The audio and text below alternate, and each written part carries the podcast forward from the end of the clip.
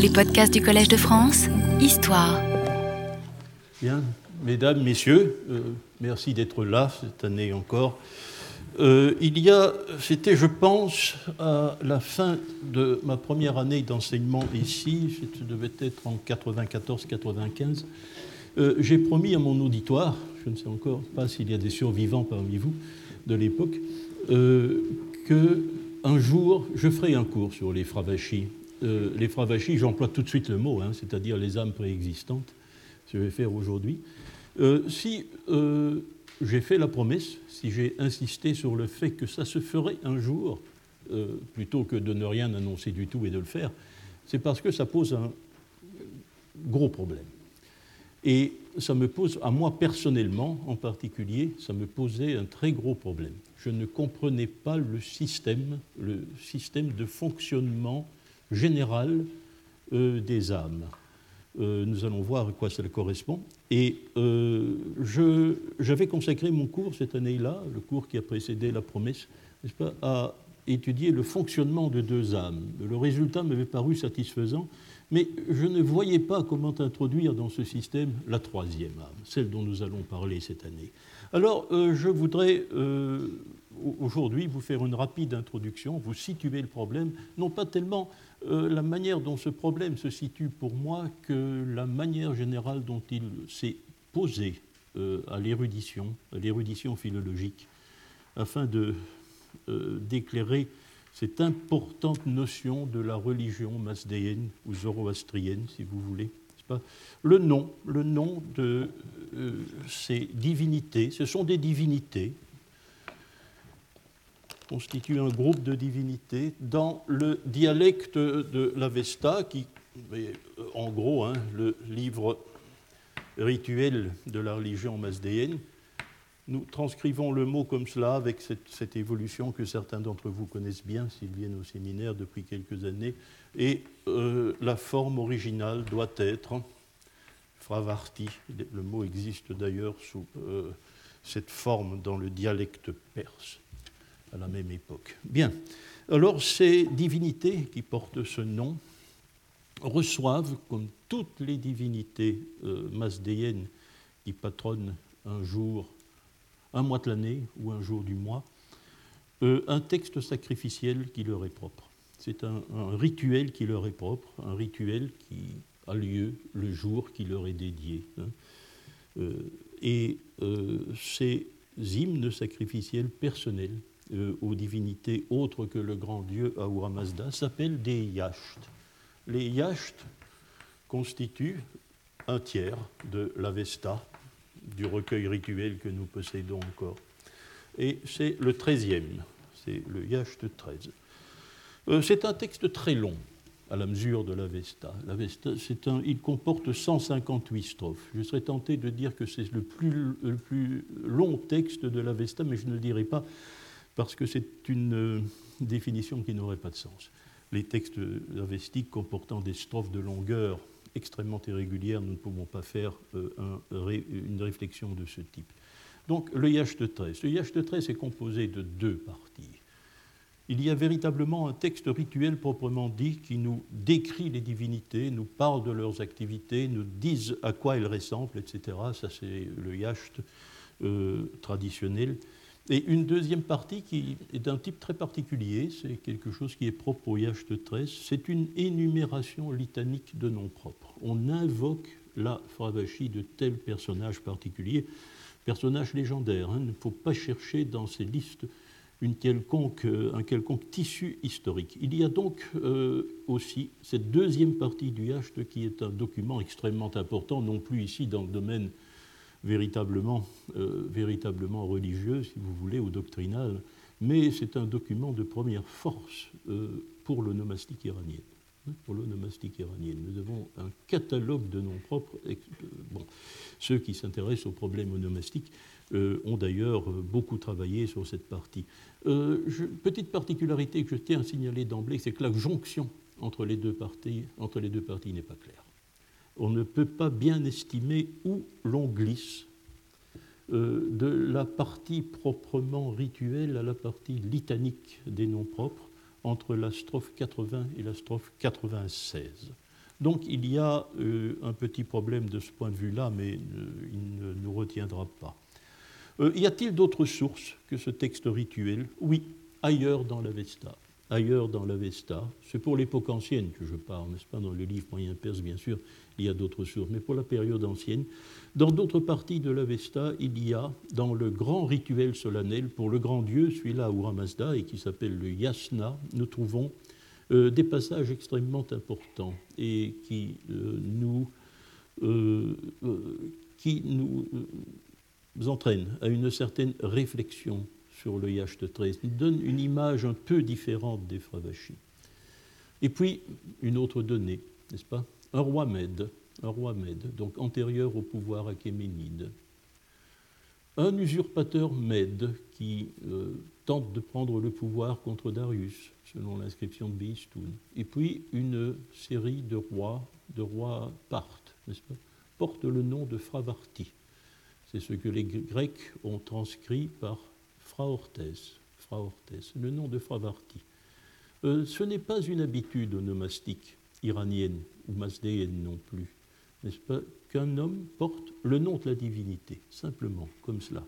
Nous avons affaire à autre chose, mais à quelque chose qui est un peu frustrant pour nous.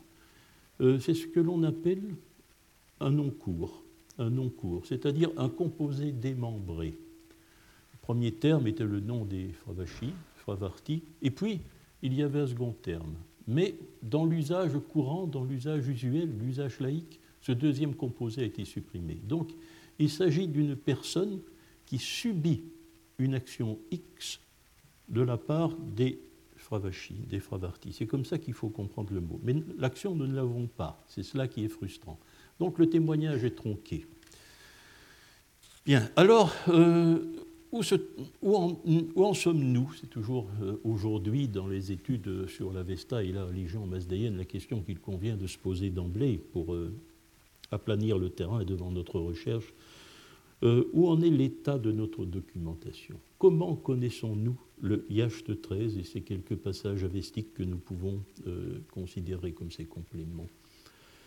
Bien, vous savez, mes auditeurs savent depuis quelque temps que depuis environ 90, mais avec des essais précédents, euh, nous assistons à un mouvement général de réédition du texte des Yacht. Euh, plusieurs spécialistes, plusieurs euh, philologues, et très souvent c'est leur premier travail, c'est leur thèse de doctorat, n'est-ce pas, ont entrepris de rééditer, donc de revoir en profondeur le texte, mais aussi le sens, de la plupart de ces hymnes individuels aux grandes divinités, qui passent à tort ou à raison, c'est un raisonnement que je n'aime pas faire, mais ces textes, l'engouement pour ces textes, c'est qu'ils sont considérés comme peut-être les seules parties de la Vesta qui soient dignes d'un certain intérêt littéraire. je ne crois pas que nous puissions, moi personnellement, nous comporter envers un texte de cet âge et de cette nature en critique littéraire. Mais bien, c'est un, sentiment assez, général et l'entreprise de réédition euh, est systématique. Je dirais qu'à présent, à peu près tous les yachts ont été réédités, ou du moins sont en voie de l'être de manière officielle. Or, euh, il y a deux exceptions notoires, n'est-ce pas, où le travail de réédition a été antérieur à l'époque qui commence en 90. Euh, c'est le yacht 10 à Mitra, réédité euh, depuis la grande édition de Geltner, qui date de la fin du XIXe siècle, hein, le Yacht 10 à Mitra a été réédité en 1959 par Gershevitch et le Yacht 13 au Fravashi l'a été un peu plus tard. C'est l'œuvre d'un savant américain qui s'appelle William Malandra. C'est sa thèse de doctorat. Euh, William Malandra est euh, né en 1942.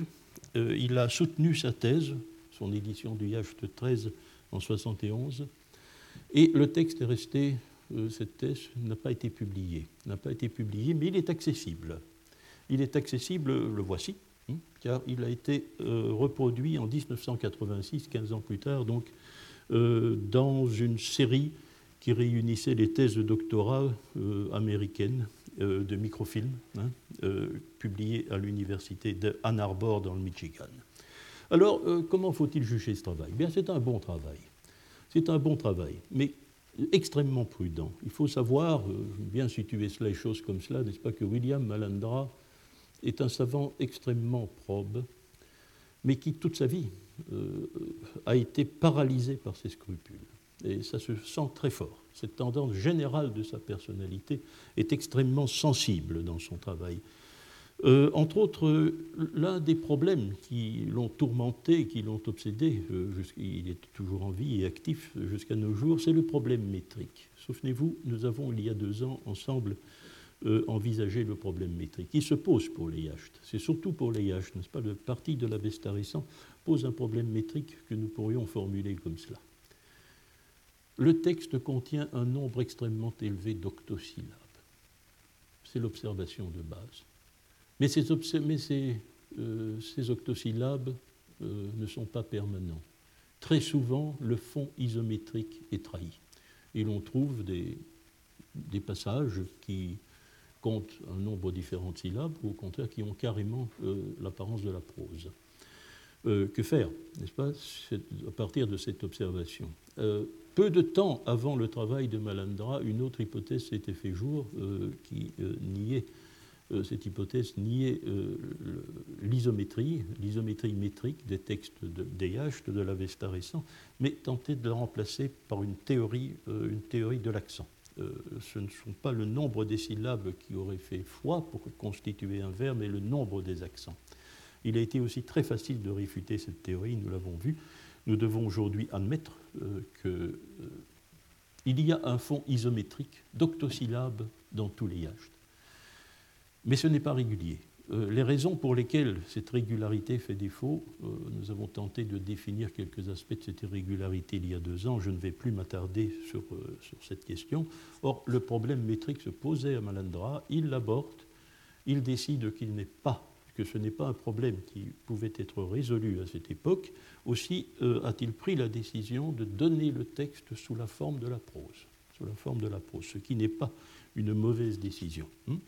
Alors, le livre de Malandra, bien sûr, est vieilli. Pourquoi est-il vieilli? Pourquoi ai-je fait d'ailleurs de la date de 90 euh, un seuil, en quelque sorte? Eh bien, euh, c'est que Malandra a publié sa thèse, a fait son travail antérieurement, avant avant les grandes investigations philologiques de l'école d'Erlangen, de Karl Hoffmann en particulier, toute, toute, la, toute l'histoire, l'histoire du corpus avestique depuis euh, sa euh, supposée composition jusqu'au manuscrit que nous possédons, que nous en avons, a été retracée par Karl Hoffmann à partir, je pense que les premiers articles à ce sujet doivent être parus en 69 les articles de 1969. Vous voyez, nous sommes en 71 avec Malandra. Hein, il connaît un de ces articles, le premier, mais euh, les autres vont suivre. Et euh, la mise au point générale de Hoffmann paraîtra avec la collaboration de Johanna Arten en 1989 sous le titre Der Sassanidische Archetypus. Donc euh, Malandra n'a pas travaillé dans cette perspective. La perspective de Malandra, qui est légitime à l'époque où il travaille, est la suivante. D'abord, euh, la transcription. Euh, Malandra transcrit le texte avestique à la Bartholomé, selon les critères du dictionnaire de 1904, non pas selon les critères de Hoffmann. Ce n'est pas gênant, la différence est très mince. deuxième, deuxième perspective, un peu plus encombrante. Euh, quoiqu'elle n'ait jamais empêché les philologues de travailler. Mais on risque euh, de travailler selon des biais dans le texte. La deuxième, euh, cette deuxième perspective, c'est celle de la date et du lieu. le, bah, le, lieu, c'est pas trop. On sait que l'avestique n'est pas une langue situable, elle n'a pas, de, pas de rejeton actuel.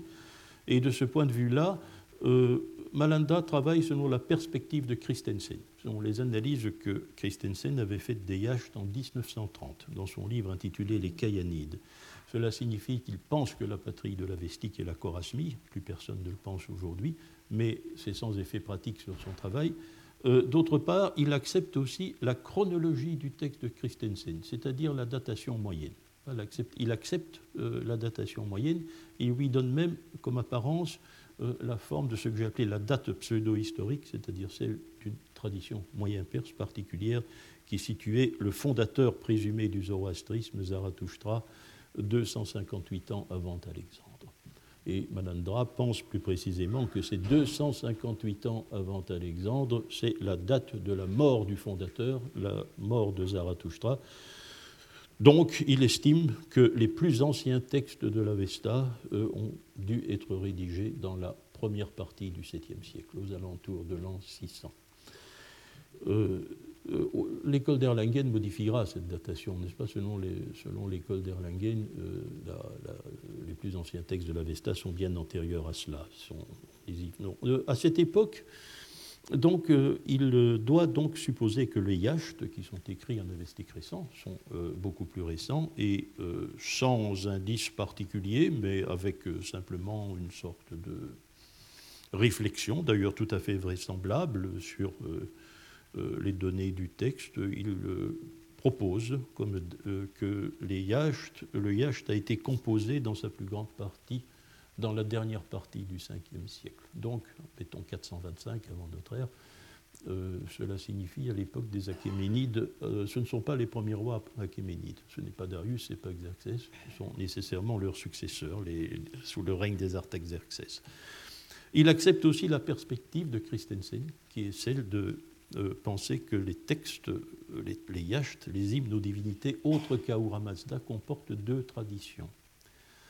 La tradition religieuse proprement zoroastrienne hein, et une tradition religieuse plus ancienne, celle d'un vieux polythéisme où ces divinités auraient eu un poids beaucoup plus considérable qu'elles ne l'ont dans le mazdéisme. Donc, euh, dans la perspective de Christensen, reçue par Malandra, L'hymne au Fravashi est un hymne de vieille divinité zoroastrienne. Ce n'est pas dans sa rédaction du 5e siècle un texte zoroastrien, mais quand ces divinités seront intégrées au zoroastrisme triomphant, le texte sera revu, il recevra des interpolations, c'est la deuxième tradition, la tradition véritablement zoroastrienne, celle-là, euh, dans le courant du IIIe siècle. Donc après Alexandre le Grand. Voilà la perspective chronologique. Hein.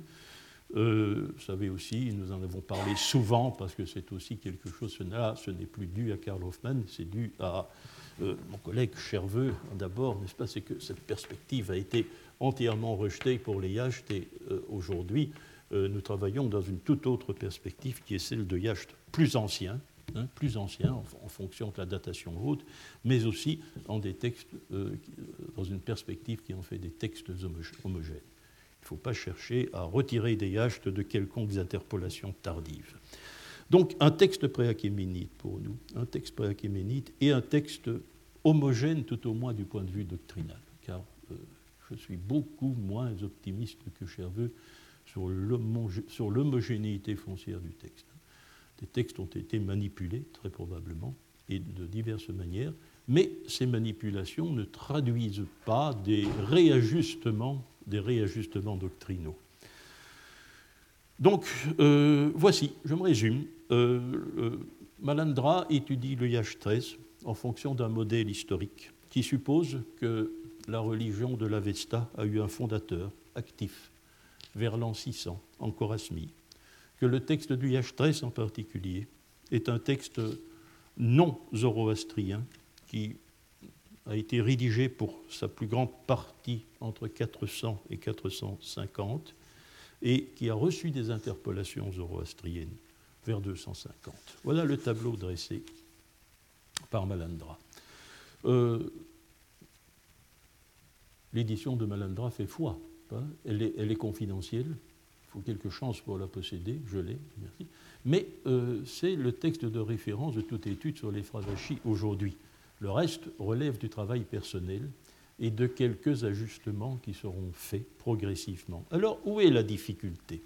Je la définis, et je vous le rappelle de manière générale, non pas la difficulté que le texte me crée à moi-même, mais la difficulté qu'il crée d'une manière générale pour ceux qui l'étudient.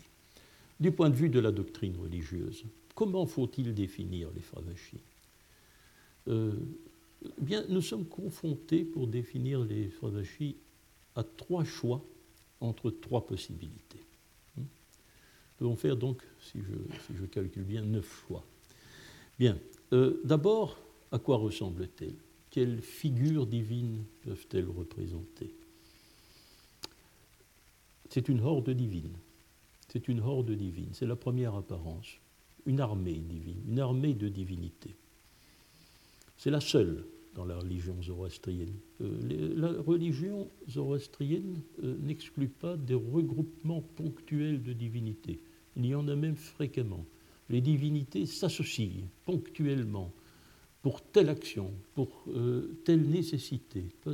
Ceux d'entre vous qui ont étudié le de 10 à Mitra le savent. Mitra a une escorte qui intervient de concert quand il le faut. Mais ce sont des dieux qui, par ailleurs, peuvent se dissocier et intervenir personnellement, individuellement, dans un tout autre contexte. Donc c'est une sorte de coalition ponctuelle euh, de divinités. Toujours les mêmes, bien sûr, ça forme un tout, c'est une escorte particulière. Cela, le masdéisme le connaît. Mais des divinités, euh, dans une certaine mesure anonymes, fondues en une vaste troupe, non. Hein. Alors, euh, c'est une évidence, c'est une évidence. Cela compose le tissu du de 13, n'est-ce pas? Je vous signale, je vous, dis ce que mentionne euh, euh, fréquemment, n'est-ce pas, les, euh, le de 13, ce qu'il y a de plus frappant. Le de 13, strophe 45, nous dit qu'elles sont casquées, elles sont cuirassées, elles portent l'épée, tout cela étant de bronze. Aya. Une image très claire. le de 37, Puruspada, dit-il, elles forment une armée nombreuse. Elles ont l'arme à la ceinture. Elles brandissent un étendard. C'est une armée en marche. L'image est univoque, très claire. Alors, euh, que peut-on euh, peut reprocher maintenant à cette interprétation? Eh bien, euh, l'interprétation, les nuances que je voudrais faire à ce sujet sont les suivantes. nous devons toujours envisager avec une méfiance de principe euh, les interprétations guerrières euh, qui ont été données des textes mazdéens. Il y a peut-être euh, peut-être une donnée psychologique, peut-être une certaine fascination des gens de cabinet pour les hommes d'action, peut-être qui les amène à surévaluer la fonction guerrière, c'est possible, mais il y a aussi ce que j'appellerais très clairement le syndrome homérique. C'est le syndrome homérique, n'est-ce pas? L'idée que l'épopée grecque, l'épopée homérique, est une sorte de modèle littéraire qui vaut pour tous les temps, toutes les époques, dans, en tout cas. Euh, et euh, le type littérature épique est une catégorie valide que l'on peut étudier comme telle. Il faut se méfier aussi de cela. N'oublions pas que nos textes ne sont pas des épopées. Ils racontent des mythes qui sont parfois violents et que les mythes, c'est un domaine de la religion. Nous devons les appréhender comme des textes religieux, doctrinaux bien sûr, mais aussi rituels.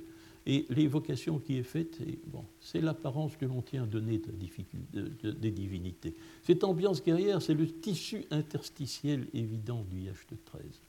Mais il faudra que nous abordions cela et que nous voyions comment ces colorations guerrières s'introduisent dans le texte en fonction de la structure du texte. Nous le verrons aussi.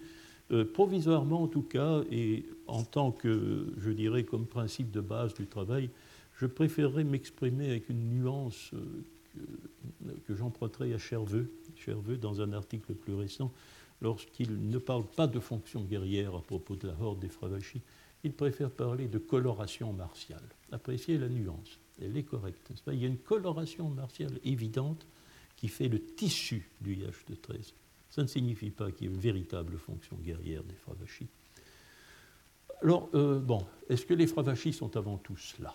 Une horde divine. Bon, euh, il y a un deuxième aspect qui pourrait être primordial. Ce sont les âmes des ancêtres. Les âmes des ancêtres. Oui, les âmes des ancêtres, mais c'est une ici le problème est que la définition est partielle. Nous avons quelques passages qui nous disent de manière totalement explicite, qui nous donnent la définition explicite, les fravachis, ce sont les âmes des morts. Donc elles sont bien, pour une part, les âmes des ancêtres. On peut le faire le sont. Mais elles ne sont pas que cela, car il y a un autre texte très explicite qui nous dit ceci. Euh, quelles sont, il est question de leurs puissances respectives Eh bien, euh, le texte euh, classe de manière distinctive la puissance des âmes en fonction de leur situation par rapport à la naissance. Il y a des fravachis d'hommes qui sont nés, qui sont morts, qui sont nés, d'hommes qui sont vivants, qui sont en vie, et des fravachis d'hommes qui naîtront qui ne sont pas encore nés. Ah, ça, c'est sans aucun doute, ceci nous introduit très réellement au cœur du problème des Fravachis, dans leur spécificité à l'intérieur du masdéisme. Et c'est cette spécificité que j'ai voulu traduire dans le titre même de mon cours. C'est une âme, oui, mais c'est une âme qui a la particularité de pouvoir être envisagée de manière préexistante, hein, puisque euh, cette âme existe, les âmes de tous les vivants existent. Euh, quand qu'ait lieu hein, quand, euh, leur naissance, ce que dit le texte, hein, où qu'ils soient nés et quand qu'ils soient nés. par rapport, elle est émancipée par, la, par rapport à la naissance des vivants. Alors, oui, on a pu relever aussi, pas, on a pu relever aussi que, euh, curieusement, cet aspect âme des morts euh, qui est le moins évoqué par le texte. Et même, euh, on pourrait même lui dénier tout fondement littéraire avec le texte du Yacht 13. On peut lui dénier tout fondement littéraire. Le, problème, c'est que dans le zoroastrisme d'aujourd'hui, et même des, quelques siècles où nous avons pu l'observer directement en Inde ou en Iran, euh, effectivement, le yacht 13 au Fravashi euh, sert de récitatif rituel lors de la fête des âmes des morts. C'est un rituel particulier. Et ce, ce, rituel saisonnier porte un nom qui est évoqué dans le yacht 13, effectivement. C'est le Maïdaya. Un nom très compliqué qui paraît très difficile à appréhender et qu'il l'est effectivement. C'est pour ça que je le mets, parce que nous ne savons pas ce que ça veut dire. Euh, nous ne savons pas du tout ce que ça veut dire parce que on, peut prendre le mot, peut prendre le mot par les deux bouts, mais on ne sait pas les mettre ensemble. Et nous prenons le tronçon final, euh, on a quelque chose qui ressemble plus, ou moins à un nom du sacrifice, sanskrit Meda, mais si on le prend, en mettant que ceci est un préverbe, si on le prend par le tronçon initial, nous avons quelque chose qui nous fait penser au nom avestique de l'armée. Mais comment associer ça? Ce n'est pas possible en grammaire, ce n'est pas possible en syntaxe, et euh, ce n'est pas beaucoup plus facile du point de vue sémantique. Alors, euh, lorsque l'on nous dit dans le Yacht 13 que ces fravachis, elles viennent vers les clans, euh, vers les clans, c'est l'entité sociale qui est mentionnée lors de la fête du Hamas Pasmaïdaya. Que veut-on dire? Est-ce que c'est une évocation du retour vers leur clan des âmes des morts, des âmes des ancêtres, comme euh, certainement un parsi d'aujourd'hui le dirait s'il n'a pas la connaissance parfaite des problèmes philologiques que ce passage nous pose C'est possible. Certains d'entre eux, mais les interprètes, euh, les philologues qui interprètent l'Avesta, ne sont pas du tout sûrs que c'est cela que cela signifie. On a même voulu y voir une fête de la bière. Hein.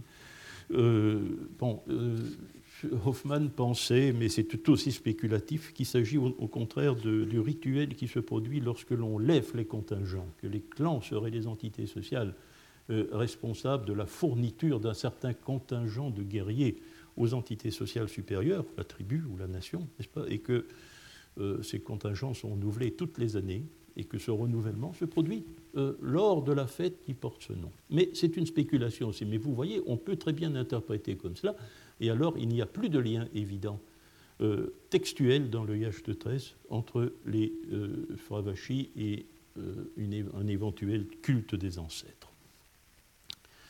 Bien, alors, troisième chose que les Fravachis sont certainement. les Fravachis, le mot Fravachi, indépendamment de sa personnification comme divinité, de sa mise en bande, de sa situation dans le temps par rapport aux hommes vivants, eh bien, euh, c'est une faculté abstraite de l'individu. C'est une composante de l'individu. Alors je dirais en gros, c'est une âme. C'est une âme. Or, euh, le Yasna 26 nous en fait la théorie. Nous en fait la théorie.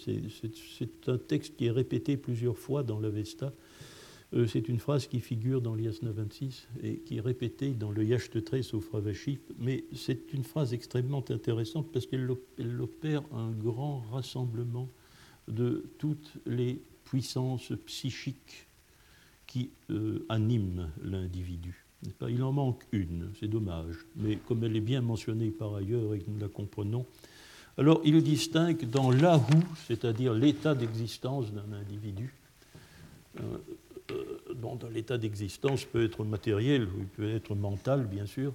peut appartenir au corps, il peut appartenir à la pensée, mais ici c'est uniquement de, la, de la pensée qu'il s'agit. Il distingue, c'est aussi des références que certains de mes auditeurs connaissent bien, il distingue une âme qu'il appelle Baoda, c'est un mot très clair, hein, c'est parenté au nom du Bouddha, c'est la, la perception sensorielle, c'est la capacité de perception sensorielle. Et alors, euh, je vais donner immédiatement le nom de la force psychique manquante, c'est l'ushtana. Ça, c'est un mot obscur, ne le comprenons pas. Euh, c'est la euh, faculté de mouvement autonome c'est l'animation du corps. Hein, vous voyez, la perception, ça caractérise un vivant, bien entendu, il y a une force qui paraît échapper, à toutes les données de, la corporalité, de la physique, eh c'est que l'on perçoit et l'on se meut en dehors des lois de la physique. Mais ces deux facultés-là, elles disparaissent à la mort dans le système masdéen. Ce sont des âmes mortelles. Ce sont des âmes mortelles.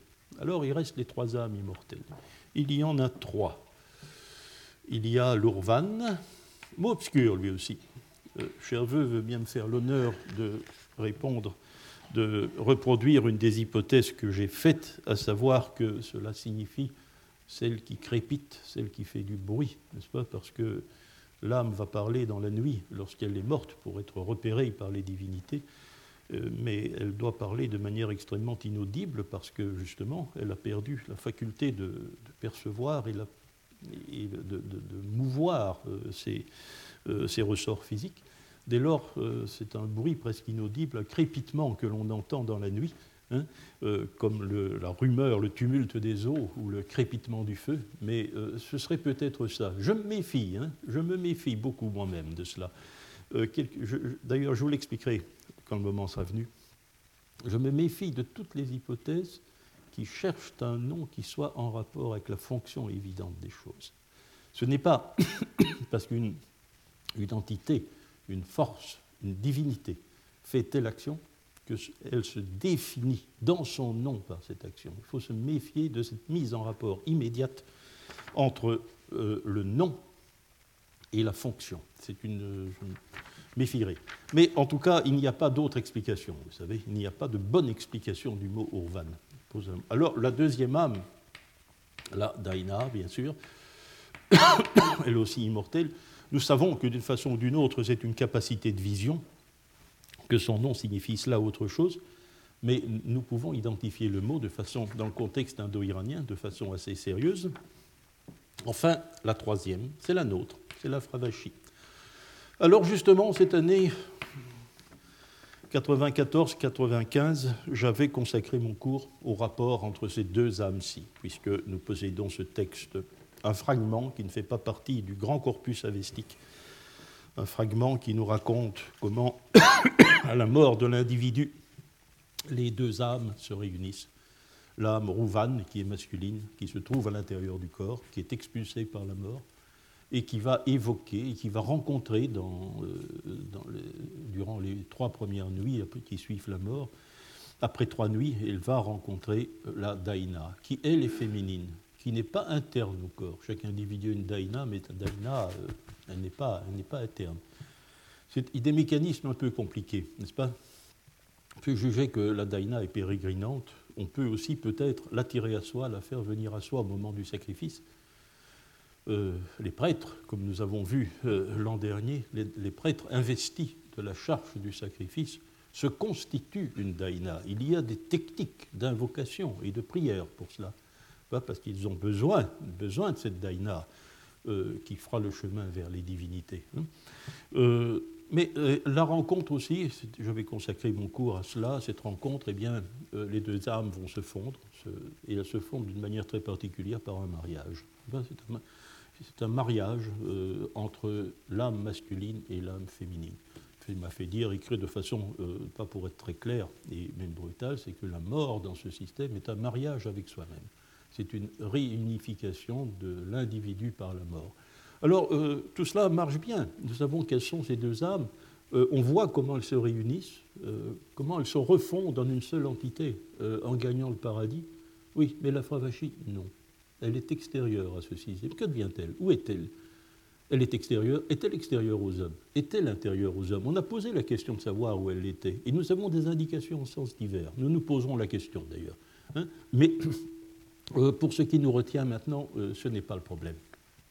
Donc une force mentale, une force mentale, trois choses, la horte, l'âme des ancêtres, euh, faculté, une âme faculté de chaque individu. Alors, il y a bien sûr dans le regroupement de ces trois apparences quelque chose de logique.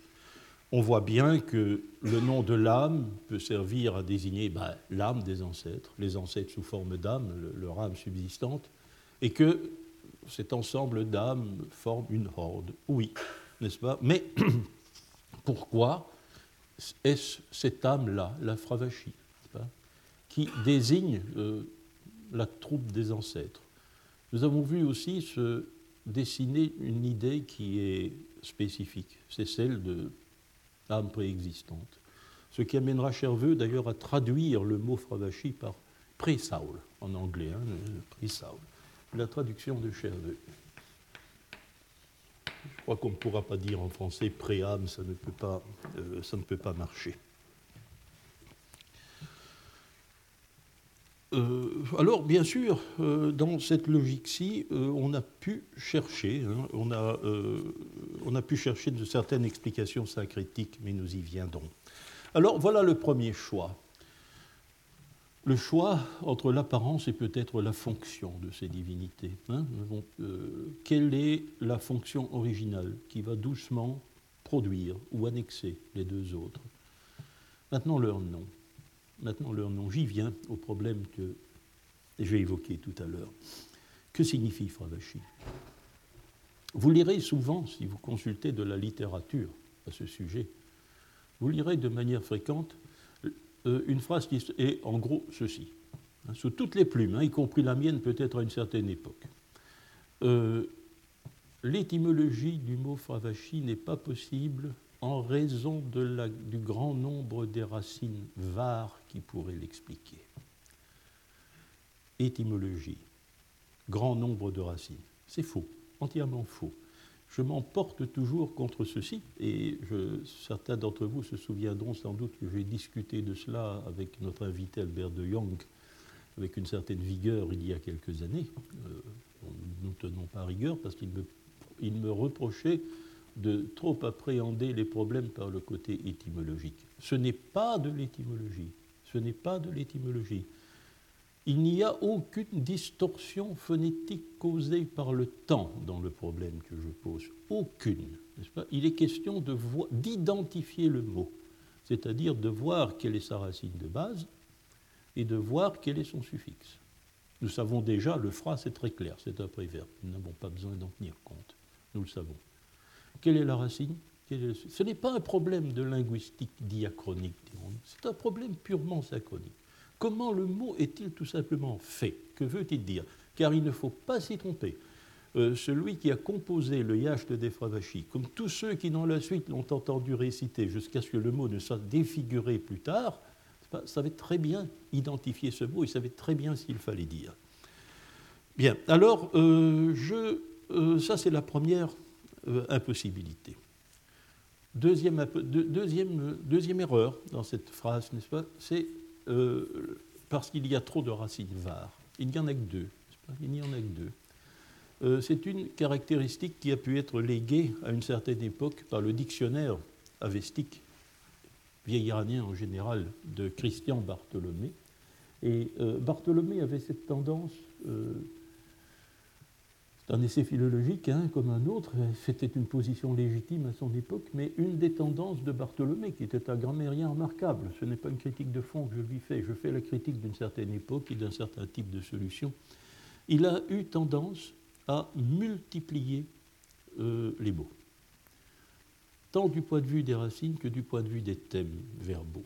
Il y a euh, le travail philologique, le travail de, réajustement du Bartholomé qui a eu lieu par la suite par certains philologues et surtout euh, et par moi-même pour le verbe, n'est-ce pas, consistait très souvent à amincir le Bartholomé, le matériel, le matériel lexical de Bartholomé. Il fallait réduire le nombre de racines, réduire le nombre de thèmes verbaux. J'ai sans doute aussi exagéré, Xavier Tremblay me le dirait certainement. Peut-être que maintenant le mouvement du balancier va repartir dans l'autre sens. Après la cure d'amaigrissement, ben, on va tenter de reprendre un peu de poids, c'est possible. Hein. Euh, on a dénoncé, c'était très joli, pas lui c'est mon aîné, ce n'est pas l'un de mes cadets, euh, le philologue anglais Bailey, qui est mort quasi centenaire il y a dix ans, n'est-ce pas trouvé que c'était une exagération d'amincir le Bartholomé de cette manière Vous faites la chasse aux apax, disait-il. Or, les apax, les mots qui ne sont mentionnés qu'une fois, ce sont les plus intéressants dans une langue. Et vous êtes en train de les chasser tous de la vestique. Hein. bon. Euh, donc, euh, mais pour ce qui nous retient ici, non. Il n'y a que deux possibilités. Il n'y a, a, que deux possibilités pour la racine var. Oui, mais il faut ajouter une troisième racine, possible. Alors, euh, je vous dis tout de suite, et j'y viendrai très bientôt, je ferai le raisonnement avec vous, pas aujourd'hui. Dans les leçons qui viennent, je crois que le problème n'existe plus et que nous pouvons identifier en toute sûreté le mot.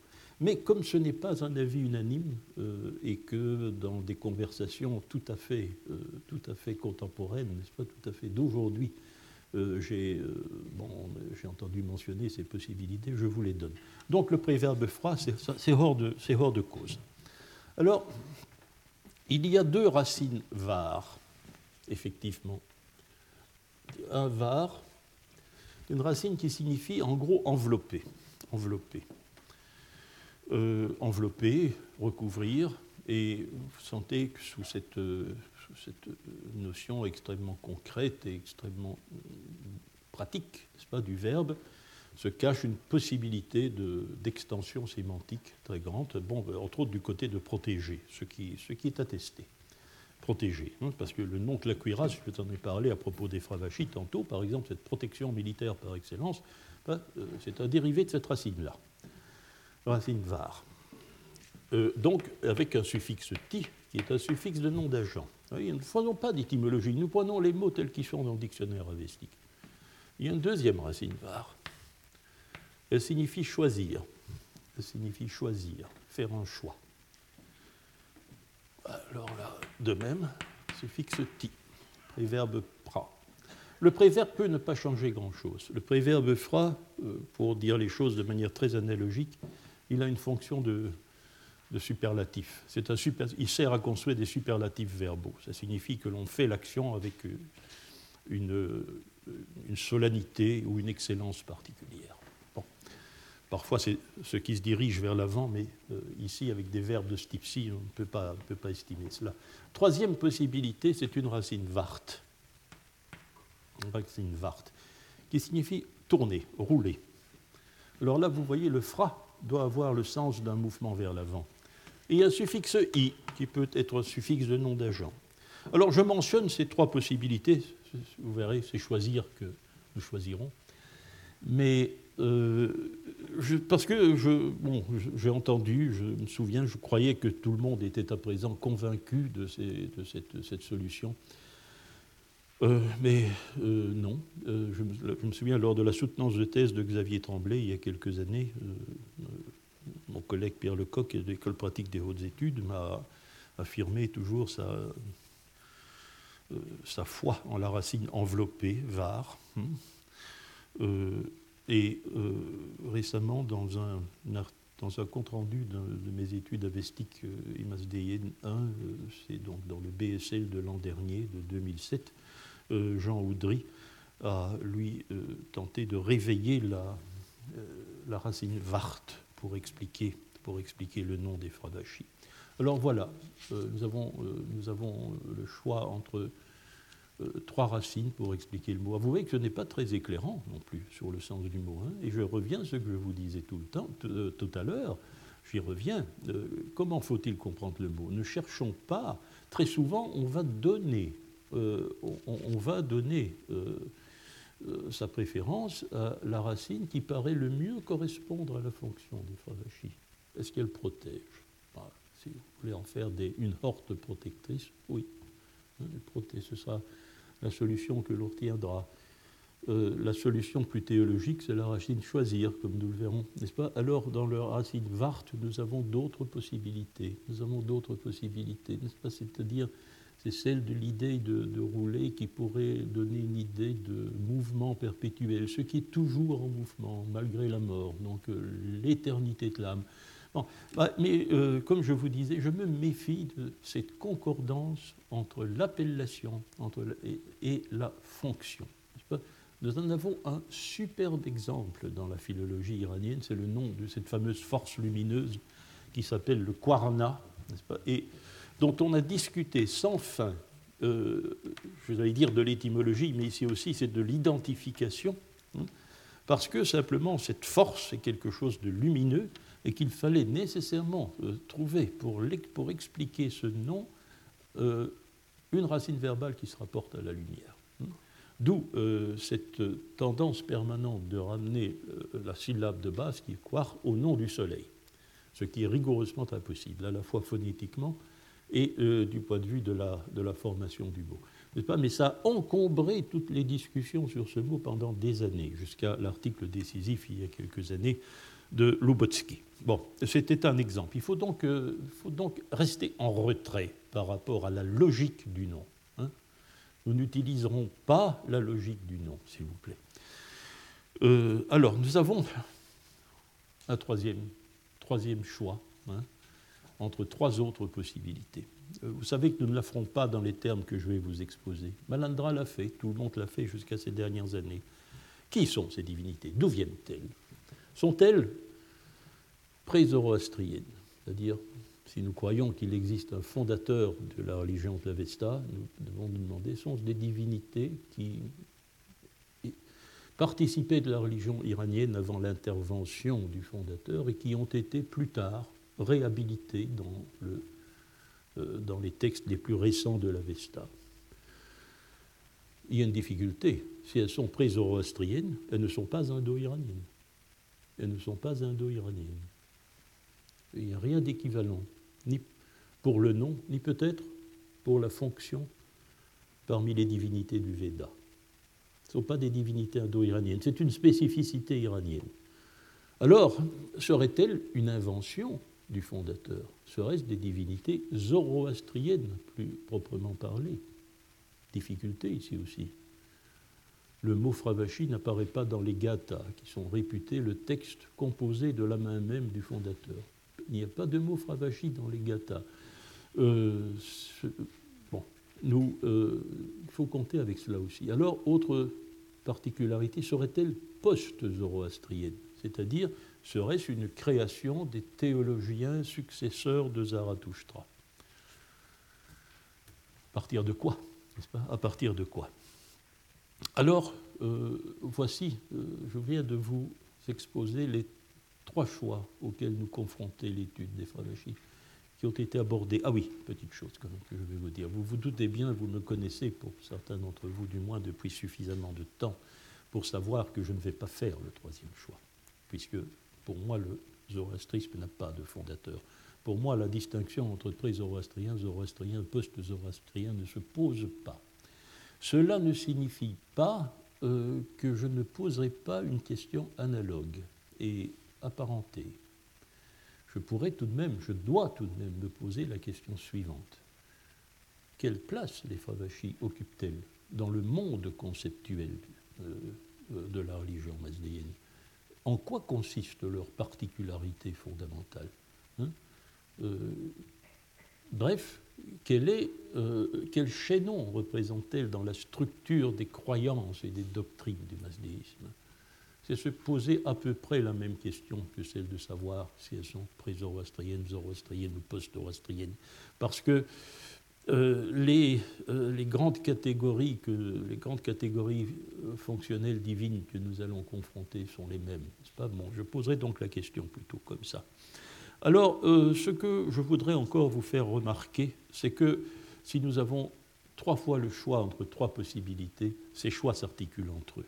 On voit bien que si nous optons pour âme des ancêtres comme fonction initiale, comme fonction de départ, euh, on s'orientera vers une, identification du nom par la racine vart, roulée, qui permet d'y voir une allusion à leur éternité. Euh, on verra aussi, on, considérera aussi qu'elles sont pré-zoroastriennes, puisque, semble-t-il, le culte des âmes des morts représente quasi une constante universelle dans les religions de l'humanité, et en tout cas quelque chose qui peut remonter très haut dans l'histoire de toutes les religions. Hein, et euh, c'est une théorie qui a été euh, d'ailleurs euh, défendue très tôt, n'est-ce pas, dès, je pense, la première étude systématique sur les Fravachis qui était due à un indianiste considérable, un des grands éditeurs des textes des Brahmanas, Wilhelm Kallant, professeur à Leiden, qui a publié en 1888 un livre consacré au culte des morts dans le monde indo-iranien, Totenverheerung. le livre de Kallant, je tiens à le faire remarquer, est très mince et c'est surtout un relevé de matériel philologique euh, remarquablement, de remarquable qualité. Euh, ce n'est pas un livre qui est consacré fondamentalement à l'interprétation de ce que peuvent être les fravachis ou de ce que peut être de manière générale un culte des morts. Euh, c'est un livre purement philologique. Mais l'idée de base est présente. Ce sont les âmes des morts. Alors, le choix horde divine, certainement de pair avec le choix de la racine un var, qui fait référence à la notion de protection, et avec euh, le choix de divinité post-zoroastrienne. Euh, un nom ici, n'est-ce pas, à mettre en regard de cette articulation, c'est celui de Dumézil, dans un article du journal asiatique de 1953, euh, qui considère que c'est l'aspect horde divine qui est l'aspect initial des Fravachis, et que cette horde divine a été modelée selon les critères du zoroastrisme par les théologiens successeurs de Zarathustra. Puisque le mot n'est pas dans ce n'est pas l'œuvre de Zarathustra, mais ses successeurs, imprégnés des critères du fondateur, ont euh, en quelque sorte transformé hein, une horde divine ancienne selon euh, des colorations parfaitement post-zoroastriennes. Ça, c'est euh, bon. Dumézil 1953. On le lui reprochera. Hein. Ses partisans même euh, feront remarquer Widengren dans la religion, Les religions de l'Iran ancien, paru en français en 1967, euh, lui, a, lui a reproché cela, disant qu'il ne voyait pas très bien à quoi rimer ce concept de post-zoroastrien pour les Fravachis. Mais nous n'entrons pas dans ces discussions, pour l'instant du moins. Alors, le choix de la faculté, l'âme, hein, une faculté, faculté matérielle de l'homme, tout s'articule avec la racine de var, choisir, et avec l'idée qu'il s'agit d'un concept véritablement zoroastrien. Oui, vous me direz, il y a une articulation, mais vous me direz qu'elle n'est pas très claire tout de même. Hein. Euh, quand je la mentionne de telle manière, quand je la décris de telle manière, vous ne voyez pas où sont les aspérités logiques, les petits crochets logiques qui me permettraient de... Euh, non, ça, il faudrait y consacrer une leçon. Mais euh, c'est une hypothèse qui a été développée en 1927 par Hermann Lürmel dans euh, sa traduction des Yacht. Il a traduit des Yacht, le livre complet des Yacht en allemand en 1927, et il l'a développé en préface à sa traduction du Yacht 13, n'est-ce pas? Alors, comme pour l'instant, sans doute, les petits crochets logiques ne vous sont pas apparents, je, je, vous consolerai avant que j'en fasse l'exposé euh, en, vous disant que c'est ce que l'on a, c'est ce qui a fait que l'hypothèse de Lemel n'a pas eu un succès immédiat. N'a pas eu un succès immédiat. N'est-ce pas Malandra qui la rejette, qui rejette cette explication dans, euh, dans son livre euh, qualifie l'hypothèse d'ingénieuse. Mais quand on qualifie une hypothèse d'ingénieuse, cela signifie qu'elle est un peu trop poussée. Hein me paraît euh, avoir jeté le bouchon véritablement très loin dans la spéculation. Pourtant, nous verrons euh, que ce n'est pas euh, une hypothèse dérisoire. Mais là, nous allons. mais vous voyez aussi tout de suite qu'immédiatement elle heurte, n'est-ce pas? Parce que si on fait des, la situation par rapport au zoroastrisme, typiquement zoroastrien, disait Lomel, ça heurte pour un mot qui n'est pas attesté dans les Gathas elles-mêmes. Hein. c'est une, ça paraît une, une grave discrépance logique. Mais nous y reviendrons. Ça, euh, nous maintiendrons cela euh, pour euh, la matière elle-même du cours des prochaines heures. Je voudrais vous faire remarquer que, bien sûr, si nous avons des tentatives qui cherchent à distinguer quel est l'aspect initial, quel est l'aspect fondamental des Fravachis, nous avons vu aussi des tentatives sacrétistes. Hein de montrer que, bon, elles sont tout ça à la fois, et qu'il est logique qu'elles soient tout ça à la fois. Euh, il y a, euh, bon, tout d'abord une, euh, celle qui est traditionnelle, la, doctrine traditionnelle avant le réexamen de Malandra. La doctrine, vous voyez bien que l'on peut travailler par analogie. Nous avons chacun notre âme, notre fravashi, et notre fravashi est susceptible de nous protéger.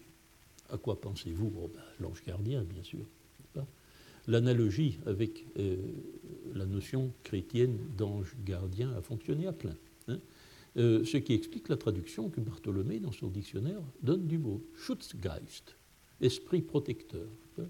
C'est évidemment l'idée de, l'ange gardien qui se situe derrière cette représentation. Euh, Bartholomé, soi-disant, ne faisait pas d'identification du mot, lui disait mot inconnu, origine inconnue. Hein mais euh, cela, soit dit pour, euh, l'exhaustivité. Euh, mais j'écarterai tout de suite cette vieille possibilité, Malandra l'a fait, parce qu'elle elle a contre elle quelque chose de rédhibitoire. C'est qu'aucun individu n'a de lien précis avec sa fravachie. Ça, c'est tout le contraire des anges gardiens. Un individu ne peut pas appeler à l'aide sa fravachie. Ça n'existe pas. Les fravachis interviennent nécessairement en horde, justement. Mais la horde peut être limitée. Il y a le corps, l'armée des Fravachis de chaque cercle d'appartenance sociale, depuis le plus simple jusqu'au plus grand. C'est l'armée des Fravachis de la lignée familiale. Avec le temps, il peut y en avoir beaucoup. L'armée des Fravachis du clan, l'armée des Fravachis de la tribu, l'armée des Fravachis de la nation. Oui, c'est toujours un regroupement selon le critère de l'appartenance sociale qui fonctionne. Il n'y a pas de lien individuel entre la fravachie et l'être humain. Donc la représentation ange gardien, Schutzgeist individuel, euh, ça ne fonctionne pas bien. Ça ne fonctionne pas. Alors la solution Malandra, ici les scrupules de Malandra jouent à plein et il fait quelque chose d'extrêmement humble comme solution. Il dit bien, euh, euh, l'hypothèse de Malandra, c'est tout simplement celle-ci, n'est-ce pas? Il. Bon, il faut voir, dit-il, que les, euh, fravachis représentent de toute façon quelque chose qui fonctionne en groupe. C'est le, le, sacrétisme entre les ancêtres, ils forment un groupe, la horte divine, qui est par définition un groupe, et puis reste la notion d'esprit gardien, guardian spirit, qui peuvent aussi fonctionner en groupe. Eh bien, la fusion de ces trois groupes, c'est les Fravachis. Voilà la solution Malandra. Ce n'est pas très satisfaisant intellectuellement. Il y a aussi une tentative de, de Newly, 1986, pour Newly, dans une interprétation qui surévalue très fortement l'aspect guerrier. Les ancêtres sont une troupe de guerriers parce que cela traduit pour lui l'idéologie d'une société ancienne, foncièrement guerrière et aristocratique. C'est un des, petits caprices de New Orleans. Il aime bien ça.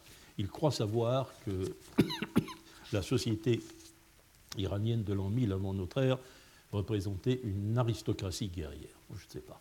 Pas, pas ce que c'est. Comment pouvons-nous savoir euh, si, nous pouvons faire fonctionner la société iranienne tout de même primitive? L'an 1000, c'est la préhistoire pour l'Iran, l'an 1000 avant notre ère. pourquoi pouvons-nous, devons-nous lui appliquer pas, la description du mode de production féodal? Quelque chose ne fonctionne pas dans le schéma. Nous ne savons pas du tout où se situe la société iranienne de l'an 1000 avant notre ère, entre les sociétés traditionnelles et les sociétés de classe. Nous ne savons pas le texte ne nous permet pas de l'établir. Donc parler d'aristocratie guerrière est un non-sens. Avant de terminer, je termine immédiatement, je vois qu'il est l'heure, je signalerai aussi l'embarras dont ne s'est jamais euh, départi Mary Boyce vis-à-vis des Fravachis. Elle est très ennuyée, mais vraiment très ennuyée par les Fravachis. Euh, si vous vous euh, reportez à son grand livre sur l'histoire du zoroastrisme de 75 ou à un de ses derniers articles de l'an 2000, c'est la même chose. Euh, elle, confond tout particulièrement, on le fait souvent, mais tout particulièrement pour ce problème, elle confond l'histoire des doctrines religieuses du masdéisme avec l'histoire des émotions de Zarathustra. Et elle dit oui, mon Dieu, Zarathustra ne pouvait pas admettre les Fravachis parce que cela compromettait son système monothéiste.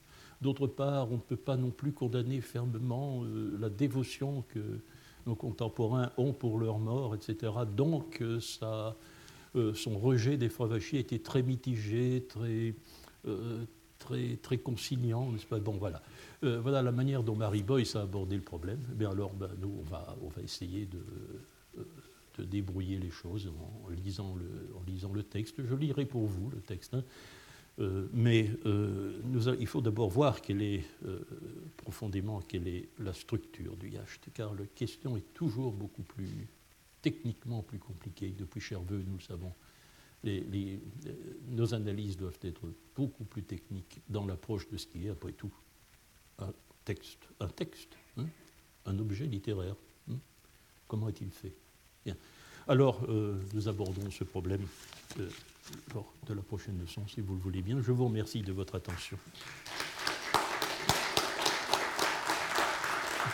Ceux d'entre vous qui souhaiteraient venir au séminaire où nous lisons le texte en langue originale, en avestique, euh, cela se passera, si possible, à la salle 1. Sinon, ce sera ici. C'est pas très loin, c'est en face, donc on peut ajuster. Retrouvez tous les podcasts du Collège de France sur www.collège-de-france.fr.